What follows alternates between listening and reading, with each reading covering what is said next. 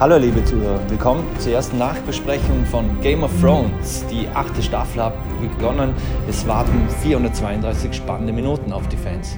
Mein Name ist Marc Springer und ich darf hier begrüßen meinen Wo-Redakteur und Nerd Harald Küng. hallo Marc, hallo liebe Zuhörer, ähm, vielen Dank für die Einladung. Harald, ähm, du bist ja ein Game of Thrones Experte sozusagen. Wann wurde denn deine Faszination für Game of Thrones geweckt? Ähm, das hat kurz nach, der, zum, äh, kurz nach dem Start von der ersten Staffel angefangen. Ähm, Freunde von mir haben mir immer wieder gesagt, ja, schau dir das an, schau dir das an, das ist genau das Richtige für dich. Ähm, ich habe mich lange, lange verweigert zum Machen, habe dann drei oder vier Anläufe für die erste Staffel gebraucht. Ähm, kaum, dass die durch war, war ich gefangen. Äh, habe dann später angefangen zum, zum Bücher lesen, da bin ich jetzt mittlerweile auch durch. Ähm, ich durfte Schauspieler treffen auf der Comic Con zum Beispiel, den äh, Finn Jones, äh, Finn Jones äh, den Darsteller von Lars Tyrell, ähm, die Gemma Whelan, die Yara oder beziehungsweise Asher Greyjoy oder Graufreud und äh, den israelischen Schauspieler äh, Yusuf Sweet, der spielt nur in einer kleinen äh, Rolle mit bei einer Szene in Marine, wo ein Tyrion Lannister trifft. Und ja, ich war in Island bei Drehorten mit meiner Frau und ja, voll versorgt.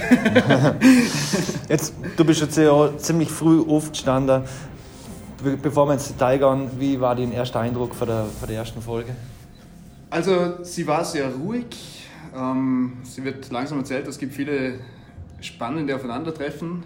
Ähm, ich muss sagen, was die, die meisten Bilder, die man bisher im Trailer gesehen hat, äh, sieht man in der, ersten, also in der ersten Folge jetzt von der achten Staffel. Ähm, ja, im Großen und Ganzen war ich überrascht, wie ruhig die, die ganze Episode abgelaufen ist. Und ja, wir haben da Dinge, die noch kommen mögen. Mhm. Jetzt ist ja einiges ganz neu, das, das, das startet ja schon beim Intro. Kannst du uns da ein bisschen was zum Intro dazu sagen? Genau, also bisher war es immer so, dass ähm, Game of Thrones Fans kennen das natürlich, den Kameraschwenk über die animierte Landkarte für Westeros und für Essos. Ähm, bisher war es immer so, dass äh, in Winterfell wenn es jetzt richtig im Kopf habe, gestartet wird und dann die Kamera quer über, über die Karte schwenkt bei Tag. In der achten Staffel ist es so, ähm, die Kamera fängt im Norden an, an der kaputten Mauer, die in Staffel 7, in der letzten Epis äh, Episode ja, vom, vom Eisdrache, vom Night King ähm, zerstört wurde. Und die Kamera, das Bild ist ganz dunkel gehalten, also soll heißen, der Winter ist da, die lange Nacht ist gekommen. Ähm, man sieht dann der Kameraschwenk von der kaputten Mauer Richtung Winterfell, oder die, die Spuren, die der Winter Richtung Winterfell zieht. Ähm, ja, ich sage mal, es ist an, äh, angerichtet, die mhm. Figuren sind in Position gebracht oder werden jetzt im Laufe dieser Folge in Position gebracht. Mhm. Ich habe hab das Gefühl gehabt, dass es so ist, so ein bisschen äh, wie in der allerersten Folge. Es startet jetzt alles irgendwie im Winterfell. Genau, also es spielt sich extrem viel in Winterfell ab. Es, äh, hat er im Laufe von der Produktion geheißen, dass seit Episode 1, Staffel 1 nicht mehr so viele äh, Darsteller in Winterfell waren. Also man sieht richtig viel vom Cast. Ähm, ich denke, dass in, in Winterfell sich mal sehr das, das meiste abspielen wird. Es gibt auch sehr interessante Wiedersehen. Ähm, mhm. Was auch spannend ist, man sieht gleich am Anfang, wie die, die Armee für Daenerys Targaryen in Winterfell einmarschiert. Ähm, teilweise bejubelt, teilweise mit sehr kritischen Blicken. Äh, spätestens wenn die Drachen auftauchen, rennen die Leute panisch davon. Mhm. ähm, ja, wird sehr spannend, was im Winterfell passiert. Mhm. Und es hat das erste Aufeinandertreffen von, vom Tyrion und der, und der Sansa Stark. Äh, das war ja das erste Treffen seit äh, Joffreys Ermordung und ursprünglich oder am Anfang hat es eigentlich so ausgeschaut, dass die sich eigentlich ganz gut verstand. Ich glaube, dass es so ist, weil der Tyrion hat eigentlich der Sansa nie wirklich was zuleide getan. Ähm, er war eigentlich der Lannister, der eigentlich nie was Böses wollte. Ich glaube, er ist ein bisschen, äh, sag mal, wenn ich das so sagen darf, angepisst, dass die Sansa äh, kommentarlos nach Joffreys äh, Ermordung geflüchtet ist. Ähm, ich glaube, da gibt es noch ein bisschen was zum Reden. Aber der Tyrion, wie gesagt, hat die Sansa eigentlich immer gut behandelt. Und ich glaube, dass es zwischen denen recht wenig böses Blut gibt im Vergleich zu anderen Figuren, die da jetzt aufeinandertreffen. Mhm. Äh, es stellt sich dann ein bisschen anders dar, ähm, weil der Tyrion ja eigentlich die Cersei überredet hat, dass sie, oder vermeintlich überredet hat, dass sie die Lannister-Truppen äh, nach Winterfell schickt. Und ähm, das sieht ja die, die Sansa eigentlich ganz anders, oder? Und sie sieht ja dann zu ihm, oder ich dachte immer, du wärst der klügste Mann, den ich kenne. Und da scheint er doch ein bisschen ins Grübeln zu kommen. Ist definitiv so. Im Norden wollen sie natürlich nicht, dass Lannister-Truppen äh, aufmarschieren. Das, bisher waren die Lannister so nicht so weit im Norden, das, erfahrt man in der ersten Staffel, dass die eigentlich so lange Wege meiden und dass, dass eigentlich der, der Süden das Gebiet ist. Ähm, ich glaube, die Sansa weiß noch nicht genau, was es da auf sie zukommen soll. Ähm, weiß der Zuseher nicht, also muss ich auch gleich sagen, das wird eine ganz spannende Sache, was die Lannister-Armeen jetzt, also, beziehungsweise was die Cersei wirklich plant. Ähm, ich vermute ja, wenn ich da vielleicht vorgreifen darf, ähm, dass die Cersei es darauf anlegt, dass der Winter und der, und der Nachtkönig die Stark-Armeen und die Daenerys Targaryen-Armeen ausdünnen, wenn man so will, und, und mhm. die Lannister-Armeen dann im ganzen Reich geben soll. Mhm. Also das ein bisschen ihr Masterplan ist und genau, dass ja. sie mit der Hilfe der Goldenen Kompanie und, und, und Die Goldene Kompanie ist unterwegs, richtig, ähm, mit äh, Euron Graufreud. Ähm, wo man sich in der siebten Staffel eigentlich nicht ganz sicher war, was hat der Euron jetzt vor, weil wo er den Untoten gesehen hat, ist eigentlich auf sein Schiff und hat gesagt, ja und tschüss, mit dem will ich nichts zu tun. Jetzt kommt er wieder mit der Goldenen Kompanie, 20.000 Mann. Ähm, die Cersei war ziemlich enttäuscht, dass er keine Elefanten dabei hat. Sie wollte eigentlich mit den Elefanten, glaube ich, alle platt machen. ähm, kommt in den Büchern auch mehr, also das Thema mit, äh, mit der Goldenen Kompanie, beziehungsweise überhaupt mit den freien Kompanien, mhm. ähm, wo die Elefanten dann eine große Rolle spielen. Mhm. Äh, ja, aber auf die werden wir wohl verzichten müssen. War das so vielleicht ein bisschen ein, ein Schwachpunkt in, in, der letzten Folge, der letzten Staffel, weil dass der Graufreud weiß, äh, okay, da kommt jetzt irgendwas, dass er den abhauen kann und äh, über, über, über See fahrt, um die Goldene Kompanie zu holen? Weil er ist ganz schwierig zu einschätzen. Also man, man sieht so in der Episode, ähm, er bringt der Cersei jetzt ihre Armee. Ähm, landet dafür mit ihr da im Bett, mhm. erreicht endlich sein Ziel, er will sie als seine Königin. Ähm, ja, schauen wir, was da noch kommt. Mhm. Ähm, spannend ist ja eigentlich auch, ähm, dass, oder was ist spannend? Eigentlich ist auffallend, dass es gibt nur ein paar kurze Treffen, oder? Da, da ist zum Beispiel das Treffen für der Aria mit dem Bluthund, das ja eigentlich relativ kurz gehalten ist. Für den Geschmack zu kurz.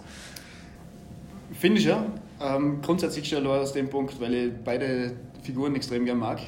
Äh, ich finde, sie haben da in der vorigen Staffel super funktioniert, bis, die, bis der Bluthund auf die Brienne von Tars getroffen ist und die dann ja die Klippe runter äh, gemetzelt hat.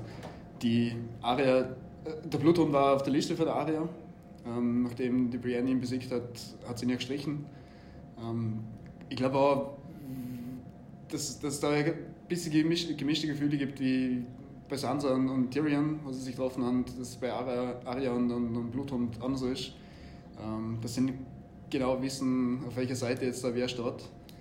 Ähm, wie gesagt, dadurch, dass ich beide Charaktere extrem, extrem gern habe, wäre es cool gewesen, wenn, man mehr Screentime für einen äh, gesehen hätte, gemeinsam.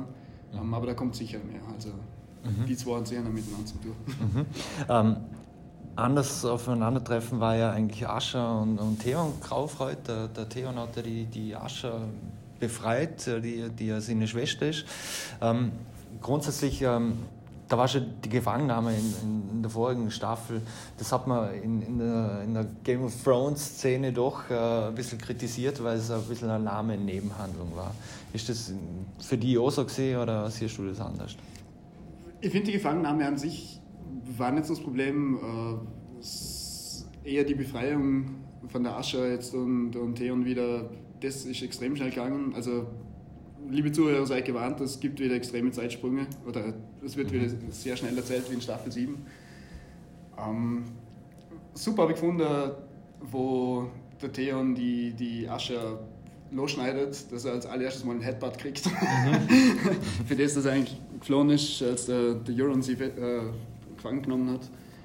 Aber ja, das war eigentlich auch ein ziemlich kurzes Intermezzo und das Thema ist jetzt auch wieder erledigt. Also der Theon geht jetzt in den Norden, kämpft für die Starks, wie es sich wie es sich ergibt im Laufe der Episode. Und ja, wie es mit Asha weitergeht, das werden wir noch sehen. Mhm. Ähm, der Jon Snow trifft ja auf die Arya wieder. Mhm. gibt es ja auch, auch, ein Treffen. Ähm, da hat es ja ähm, eine Aussage den Gerhard Are, oder, dass er eigentlich nie vergessen soll, dass er, dass er ein Stark wird mhm. und dass er es hofft. Ist das so schon ein bisschen so ein Vorzeichen? Vermutlich schon, wie sich dann in der allerletzten Szene sagt, ist das alles, ähm, also wird mit dem Thema Stark nicht viel sehen, auch wenn der John jetzt die ganze Leben eigentlich gehofft hat, dass er zum Stark wird, ähm, wie sich er dann ganz am Ende ausstellt, oder beziehungsweise mhm. wie ihm dann am Ende gesehen wird. Kommen wir gleich noch dazu? Da kommen wir gleich dazu, ja. Äh, ist ja eigentlich der offizielle Thronanwärter. Ähm, das Wiedersehen war sehr schön. Die zwei haben sich seit der ersten Staffel nicht mehr gesehen. Äh, sie haben sich auch beim Wehrholzbaum im, äh, im Winterfell wieder getroffen. Äh, John war nicht ganz begeistert, dass die Aria ihre Nadel dabei hat, die er ihr geschenkt hat, also das Schwert von, von Aria. Ähm, hat natürlich gleich mit seinem valyrischen Stahlschwert angeben müssen, wo die Aria dann gesagt hat, ja, das ist mir zu schwer. Mhm. ähm, ja, aber ich glaube, die zwei geben ein ganz tolles Kämpferduo ab und die, äh, ich sag mal, die Magie zwischen den zwei Figuren und, und, zwischen der kleinen Schwester und dem großen Bruder, dem großen Halbbruder eigentlich, mhm. äh, ist eine tolle Sache. Mhm. Jetzt ist es so, äh, der Jon Snow, der erfahrt jetzt schon die Wahrheit über, über seine Herkunft. Also sprich, er ist äh, der Sohn von Rhaegar Targaryen und seine Mutter ist die Lyanna Stark. Stark. Mhm. Also er ist der rechtmäßige Anwärter oder König von Westeros eigentlich. Ähm, hat dich das grundsätzlich überrascht, dass das schon in der, in der ersten Episode äh, aufgeklärt wird, dass er das dort schon erfahrt vom, vom Sam Tully? Also es, ich habe damit gerechnet, dass es früh passiert in, in, der Staffel, dass es jetzt gleich in der ersten Episode passiert. Äh, damit habe ich eigentlich nicht gerechnet. Ähm, dass es kommen muss, also dass, dass die Information schnell kommen muss zum John, das, das war eigentlich klar. Äh, und was bedeutet das jetzt so für die, für die weiteren Folgen, oder? Weil Daenerys und Jon sind ja jetzt ein vermeintliches Liebespaar. Jetzt ist sie, sie sind verwandt, sind beide Targaryens, was jetzt aber bei den Targaryens, wie wir wie Fans wissen, ja eigentlich kein großes Problem ist. Ja, die Targaryens, also ja, ist für Fans, also wie du sagst, Fans, die, die, die, wissen, dass Inzest war bei der Targaryens eigentlich gang und gäbe, zum das Blut reinhalten und, und ähm, die Blutlinie einfach immer weiterführen. Das, ich glaube, dass der John in einem extremen Zwiespalt ist, äh, weil, wie gesagt, wie ich vorhin schon erwähnt habe, er wäre gerne ein Stark oder wollte sein ganzes Leben eigentlich ein Stark sehen. Jetzt erfahrt er, dass er ein Targaryen ist und das bringt ihn, glaube ich, emotional komplett durcheinander. Also, es wird da schwierig. Also, ich kann mir jetzt vorstellen, in, Vorbereitung auf den Krieg, der jetzt kommt, äh, mit dem eigenen Gewissen, mit, der, dem eigenen inneren Konflikt in die ganze Sache reingehen, wird sicher nicht einfach.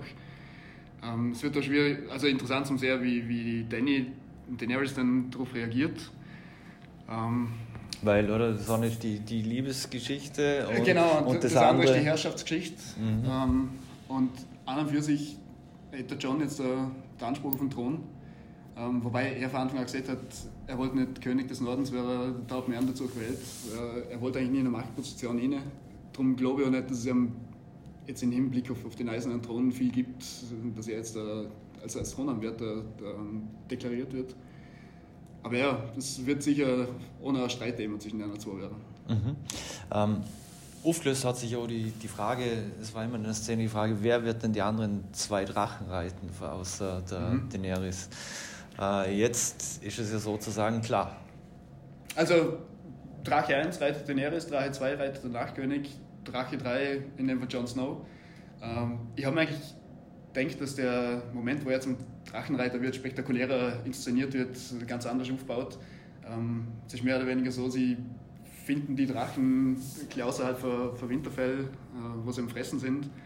Ähm, Daenerys stickt auf, auf Drogon, äh, John steht vor, vor Regal und, und traut sich nicht wirklich zu, mit, mit dem Drachen interagieren, bis sie Daenerys dann erzählt, ja, probier es auf die Art.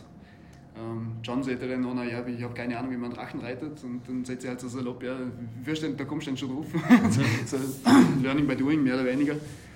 Ähm, aber ja, wie gesagt, ich hätte mir das eigentlich ein bisschen spektakulärer äh, erzählt gewünscht. Mhm. Ähm, spannend war aber nur das, das Treffen von Jamie Lannister, der Jamie Lannister, mhm. der ja der nicht verstehen kann, dass seine Schwester, geliebte Cersei, ihre Truppen nicht nach äh, Winterfell schickt, hat sich ja Lonnig auf, auf dem Weg gemacht und trifft in Winterfell und trifft auf den Bran, Bran Stark. Genau, aber da sieht man ja nicht wirklich viel. Also das ist ja wirklich nur ein, ein kurzer Augenblick oder ein kurzer, kurzer Blick, dann sich beide mhm. gegenseitig zuwerfen. Ähm, das ist ja die allerletzte Szene in der Episode.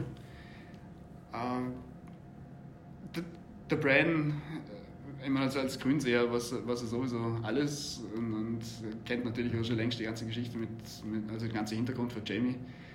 Ähm, ich glaube, der Jamie hat im ersten Moment nicht damit gerechnet, dass er einen Bran sieht. Äh, mhm. Das wird, also da haben die, die Producer auch noch viel offen lassen, das wird vermutlich erst in Episode 2 zum Thema werden. Mhm. Aber das wird auf jeden Fall ein ganz spannender Konflikt oder eine ganz spannende Begegnung, die da mhm. passiert. Und was man dazu sagen muss, für jene, die es nicht wissen, der, der Jamie Lannister war ja der, wo dem Bran Genau, sagt, da haben wir wieder Bezug auf, auf Episode 1 und, und Folge 1. Ähm, Jamie Lannister, der Bran hat sich geliebt zu klettern und ist auf den Turm auf, indem er der Jamie und das erste Cersei erwischt hat. Ähm, Jamie hat dann der Bran aus dem Fenster rausgeworfen und so hat eigentlich das ganze Drama dann noch angefangen zwischen mhm. Haus Stark und, und Haus Lannister. Mhm. Und also Bran trifft in Winterfell auf die Daenerys, die ihm gesteht, dass sie in der vergangenen Staffel ähm, seinen Vater und seinen Bruder bei lebendigem Leib verbrennen lassen hat.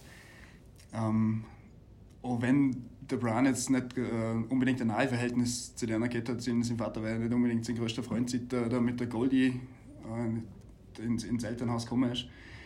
Ähm, aber die Nachricht vom Tod von den beiden, die macht ihn schon ziemlich fertig. Auf das eine stürmt er davon und trifft den Bran, der ihm dennoch mitteilt, es ist jetzt endlich Zeit, zum, also Zeit für die Wahrheit, ähm, John mitzuteilen, wer er eigentlich ist und, und äh, was genau für Ansprüche er hat.